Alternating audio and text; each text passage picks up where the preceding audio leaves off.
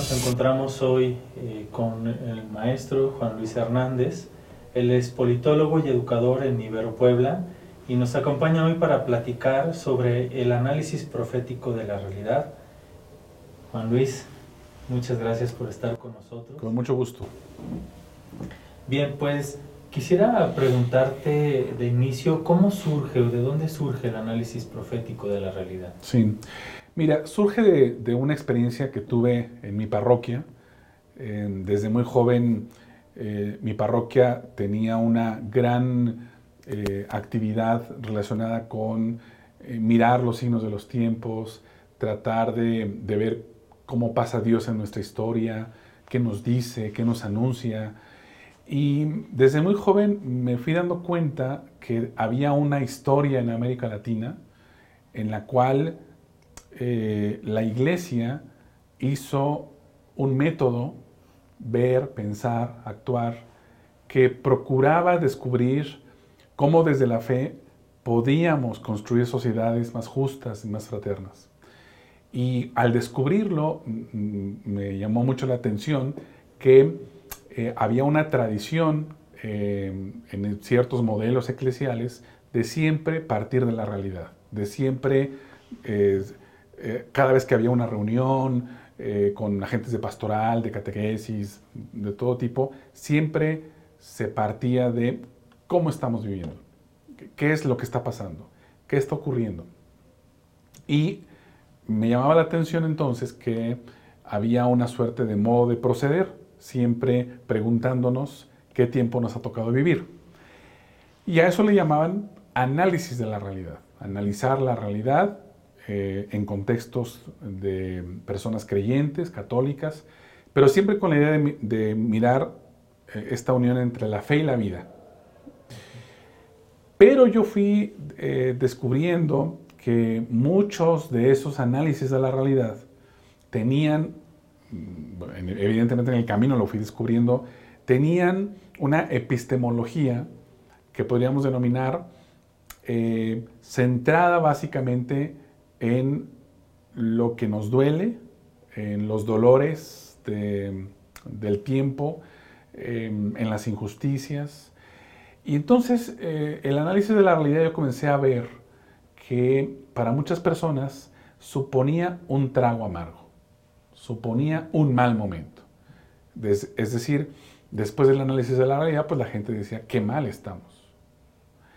Y cuando pasa el tiempo, pasan los años, y las, y las personas que ya están acostumbradas a hacer análisis de la realidad van descubriendo que sigue estando malo, que sigue estando terrible, o peor, pues eh, bueno, evidentemente yo fui descubriendo que eso no nos ayudaba para nada en tener una perspectiva de aliento, de ánimo, de esperanza, sino más bien al revés, desanimados, desesperanzados.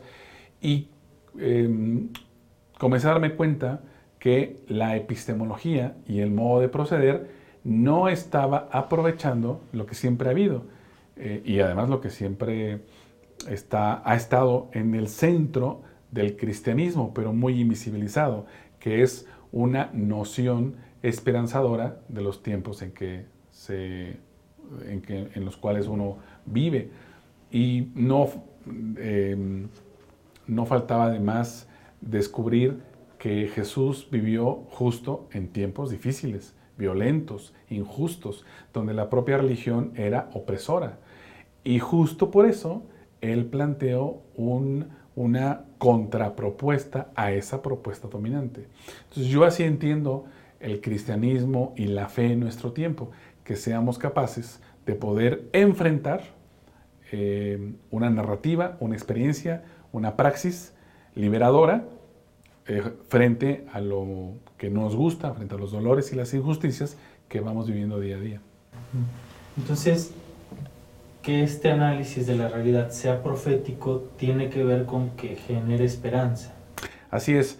Eh, yo lo que traté de hacer hace muchos años es ponerle un nombre a esta manera de poder ubicar em, en la lectura de la realidad, poder ubicar qué es lo que nos duele a manera de injusticias, pero también qué es lo que nos nutre, qué es lo que nos alimenta, qué es lo que nos anima, que es lo que nos da esperanza. ¿Cómo descubrimos el paso de Dios entre nosotros como buena noticia? Y entonces, al, al poder apreciar estas dos dimensiones de la realidad, lo positivo, lo negativo, el mal, el bien, el trigo, la cizaña, me hacía recordar la praxis de los profetas de Israel, que eh, eran capaces en, en, su tiempo de poder decir, esta es una injusticia, pero esta es una buena noticia.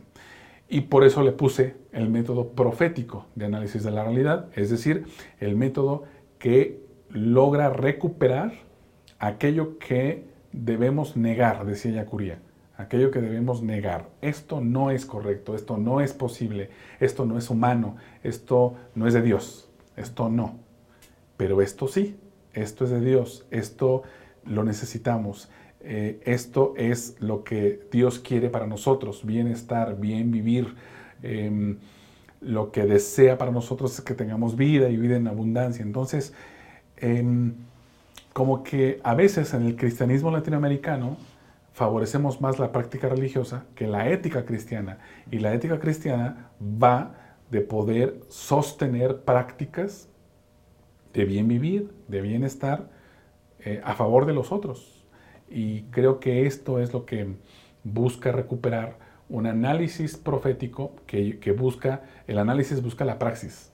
Es decir, el análisis no solo es que seamos buenos reflexionando, sino que esa reflexión nos lleve a la acción. Por eso recupera el método ver, juzgar, actuar, porque vemos, nos iluminamos con eh, lecturas o con alguna eh, iluminación bíblica, pero eso nos lleva o nos debe llevar inevitablemente a, la acción, al actuar cotidiano de cada uno en nuestras trincheras. Ya nos comentas algo eh, los orígenes de este, de este método de análisis están en, México, en el pensamiento latinoamericano.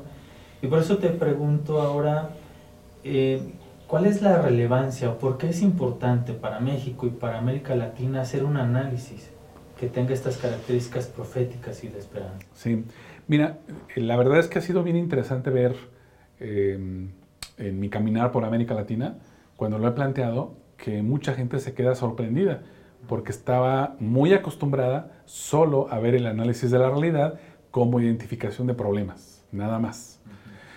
Em, incluso, de hecho, muchas personas cuando lo ven así no encuentran salidas, no ven salidas. Este método profético, cuando busca y hace que las personas eh, colaborativamente, en reflexión, encuentren buenas noticias, y eso cuesta mucho trabajo.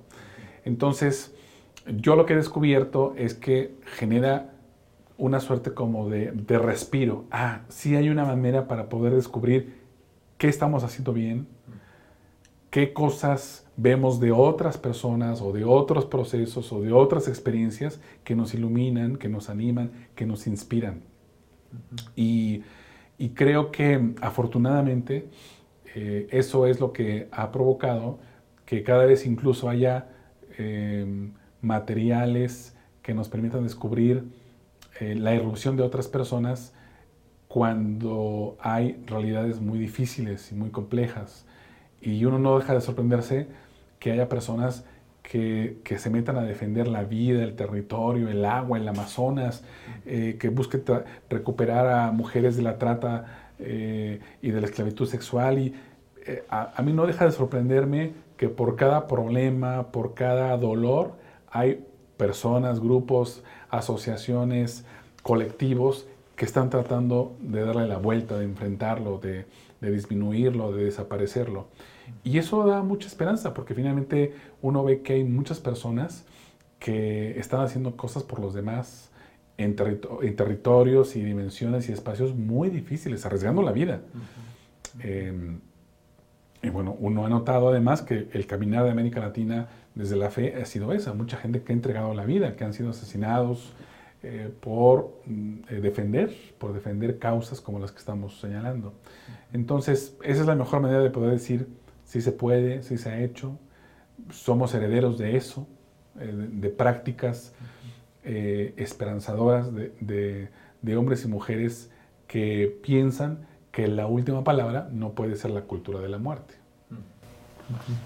eh, en tu experiencia, como nos vas platicando ahora, no sé si haya algún caso o, en lo general de lo que generan las personas y en las comunidades que hacen este tipo de análisis, que se comprometen de esta manera, ¿qué, qué sucede en ellos y en ellas? Sí, mira, para mí lo más importante es que cuando descubren que hay buenas noticias y que esas buenas noticias las están dando el pueblo vecino, eh, las personas que viven allá, eh, o que lo, vimos en un Facebook o en Internet o en un reportaje, eh, las personas dicen, ah, pues si ellos lo pudieron hacer, nosotros también podríamos hacerlo.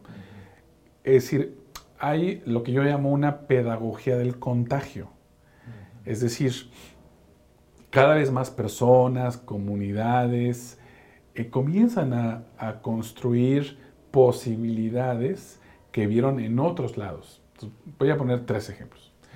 Em, Chilón es una comunidad indígena que vio, que observó que hay algunas comunidades indígenas como Cherán eh, y otras que han decidido que no haya partidos políticos en sus comunidades porque han descubierto por experiencia propia que esos partidos dividen a la comunidad en lugar de favorecer la colaboración y la construcción juntos. Y Chilón decidió hacer eso y ahorita está en esa lucha, pero porque vio que otros, eh, que otras comunidades indígenas lo lograron, lo hicieron posible. Entonces, por contagio. Y porque creen, además, constatan que efectivamente otros dieron esa buena noticia. Ya lograron echar a los partidos y al crimen organizado de sus comunidades. Entonces, para mí es un ejemplo muy interesante. Luego, eh, hay comunidades, hay cada vez más comunidades que están trabajando la sustentabilidad en la producción de alimentos. Y hay comunidades que lo están haciendo porque están viendo que cada vez hay más personas que están buscando productos orgánicos, productos naturales, productos que no están atravesados por químicos. Entonces, hay comunidades que antes tenían ciertas prácticas de cultivar con fertilizantes y químicos y que ahora están dando el vuelco y están diciendo, no, ahora eh, nos han enseñado o estamos aprendiendo a producir alimentos naturales, sin intervención de químicos. Y cada vez hay más comunidades porque están viendo que cada vez hay más personas que consumen esos alimentos. Entonces, quiero decir que hay personas que están planteando y están señalando que necesitamos hoy comer más sanamente, porque hoy somos lo que comemos y estamos comiendo mucha comida mala, eh, chatarra, etcétera. Y, creo que afortunadamente se está movilizando mucha cosa. Y también creo que eh, hay eh, personas y, comunidades que están defendiendo territorios. Y, esto a lo largo de toda América Latina uno ve un mapa y ve que hay lo mismo, presencias extractivistas en toda Latinoamérica, pero ahí hay resistencias, defensas de pozos de agua, defensas de bosques, defensas de territorios, es muy impresionante verlo. Y entonces eso uno lo ve porque eh, ellos ven y aprecian, ah, pues ahí están, ya hicieron esto. Hay encuentros, obviamente, entre personas y colectivos que se han compartido prácticas de defensa de territorio, prácticas litigiosas, prácticas de cultura, eh, de, la defensa de la cultura, etc. Entonces, todo esto no es otra cosa más que ver eh, lo que otros antes han comenzado a hacer. Y entonces, pues es el contagio. El contagio de que sí se puede, de que ya lo hicieron. Y por eso me parece muy interesante ver que finalmente una buena noticia se, propaga. Sí, tú has desarrollado este método y entre otras cosas también conoces y participas o, promueves la construcción de ciudadanía, ¿no? el análisis político, eh, Tienes también tus estudios y tus propuestas en educación, pedagógicas. La pregunta que me, surge es, ¿qué esperanza te mueve a ti? ¿Por qué estar comprometido de esta forma como, como lo has estado haciendo? Sí. Sí, yo creo que todas estas, em, eh, digamos, maneras de entender cómo dejar un, un testimonio de fe eh, en tiempos complicados, violentos, injustos, surge definitivamente de, mi experiencia que, tuve en mi parroquia. Yo creo que definitivamente, yo siempre lo he dicho, aunque tuve educación formal hasta el doctorado, yo podría decir que en realidad lo que me marcó, lo que me tatuó, fue mi experiencia parroquial. Y en esa experiencia parroquial tuve la oportunidad de conocer, evidentemente, la espiritualidad ignaciana, mi trabajo con los jesuitas, y esa manera de entender la vida a partir de una experiencia de Dios que camina con nosotros en la historia y que no es una experiencia eh, que podríamos denominar mochilona o que podríamos, que denominar eh, una experiencia religiosa, ritual, sino que es una experiencia de vida. Yo pienso que es lo que me permite sostener eh, una convicción de que necesitamos eh, ser parte de la solución en la educación, en la iglesia, en la parroquia, en la universidad, en la calle, eh, en los procesos políticos y sociales. estoy convencido que somos herederos además de hombres y mujeres en Latinoamérica que básicamente después del Concilio Vaticano II, después de Medellín, eh, con los teólogos de la liberación, con Monseñor Romero, nos han legado una manera de ser y una manera de hacer en, nuestras ciudades, en nuestras regiones. Y yo eso, yo me siento eh, rico en herencia de lo que hemos tenido. A mí me, inspiran, a mí me inspiran básicamente dos eh, hombres, Monseñor Romero e Ignacio Yacuría. Ambos eh, para mí son, son guías, son brújulas, eh, me inspiran mucho. ambos fueron asesinados por sostener convicciones para tener sociedades más justas, más fraternas, eh, y ellos vivieron en, sociedades muy convulsas, muy violentas, y a pesar de eso sostuvieron la convicción de que necesitábamos todos ser hijos de Dios, tener eh, el anhelo de vivir mejor. Y creo que pues tanto, tanto estos dos, Yacurí y Romero, han sido mi inspiración, pero también mi madre, mi padre, eh, mis hermanos, que eh, nos fuimos acompañando en, esta participación parroquial y que yo por eso siempre digo, eh, las parroquias y las escuelas pueden ser buena noticia cuando la parroquia y la escuela tienen eh, proyectos para formar a las personas para ser testigos de una práctica de, ahora diríamos, de bienestar y de bien vivir. Sí, que es un llamado tremendo al compromiso. Así es, exactamente. Este, para, para cerrar esta, esta conversación, me gustaría pedirte que nos regales algunas claves, orientaciones, para que en, en lo cotidiano, los ciudadanos, este, podamos estar observando la realidad en esta visión profética y de esperanza. Sí, sí, yo pienso que en principio una primera práctica es que no dejemos de informarnos. Eh, pienso que hoy los mejores espacios para informarnos son los periódicos digitales. Eh, pienso particularmente, sin embargo, a nivel político, Aristegui Noticias, son espacios que nos informan de la mejor manera posible, de la manera más objetiva posible, lo que vivimos. No dejemos de informarnos porque es muy importante saber dónde estamos parados. Pero también al mismo tiempo no dejemos que nos desmotive o que nos desmotiven las malas noticias que desgraciadamente muchas veces se privilegian en los medios de comunicación.